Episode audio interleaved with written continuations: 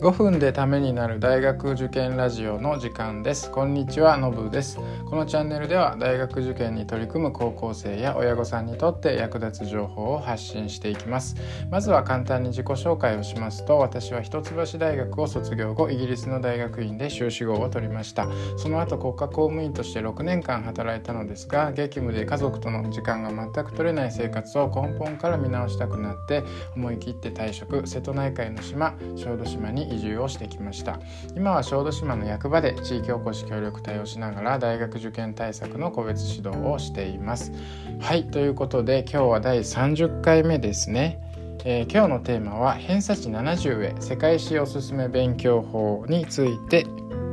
お話ししたいと思います。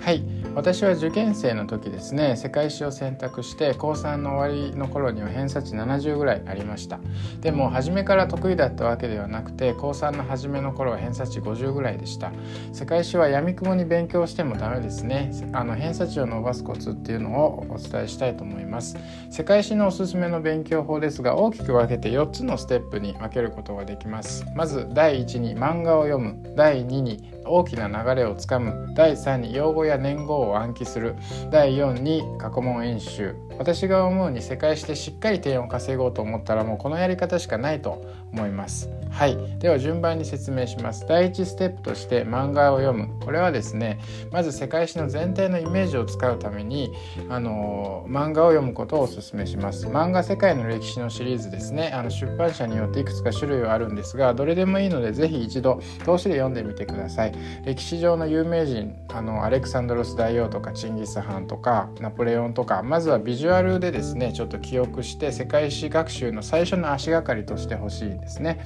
また読む時は各時代や地域を資料集の地図や年表の中で確認しながら読んでいくといいと思います。この時点で世界史を少しでも面白いって思えるといいなと思います。はい。で第2のステップとしては大きな流れをつかむですね。これとても重要です。まずは細かい知識や年号は抜きにして大きな流れを頭に入れてほしいですね。これが世界史理解の根本になるのでここのステップを飛ばしてしまうと偏差値を70とかに上げるのは難しくなるし世界史が得意な人だったらみんなここのステップを踏んでいるはずなのであのぜひここはあの忘れないようにしてください。おすすめ本はですねあのベストセラーになっているムンディ先生の一度読んだら絶対に忘れない世界史の教科書だったりとかあるいはあの有名な青木先生の世界史実況中継シリーズとかですね。これらを読んで資料集の地図や年年表とですね組み合わせて世界史を大きな一つのストーリーとしてあの理解していってください。暗記はそこまでしなくていいので小説や映画を見るようなイメージで頭に入れていきます。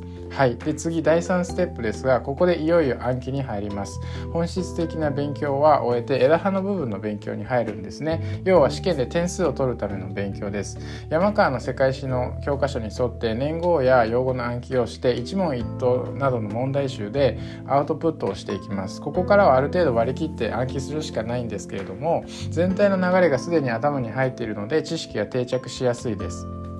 暗記自体は大変な作業なんですけど偏差値が上がるのを実感して自分がどんどんこう成績上がってくるっていうのを実感できるので、まあ、楽しくなってくると思います。間違ってもですねこの暗記を初めにやろうとしないでください。全体像がわからないまま細かい知識を頭に入れようとしても入ら頭には入らないしむしろですね世界史のことが嫌いになってしまう可能性があるので注意をしてください。はい。で最後第4ステップで過去問演習ですね。共通テストや自分が志望する大学の過去問に取り掛かります。特に難関大学になるとですね大学とか学部ごとにそれぞれの出題傾向とかがあったりするので、まあ、それに合わせた対策が必要になるのでですね、まあ、高3の秋以降はあの過去問にあのしっかり取り掛かれるようにしたいところです。はい。以上をまとめると第1ステップ漫画を読む。第2ステップ大きな流れをつかむ。第3ステップ用語や年号を暗記。え第4ステップ過去問演習。この4つのステップになります。このやり方で私は偏差値70まで行きましたし、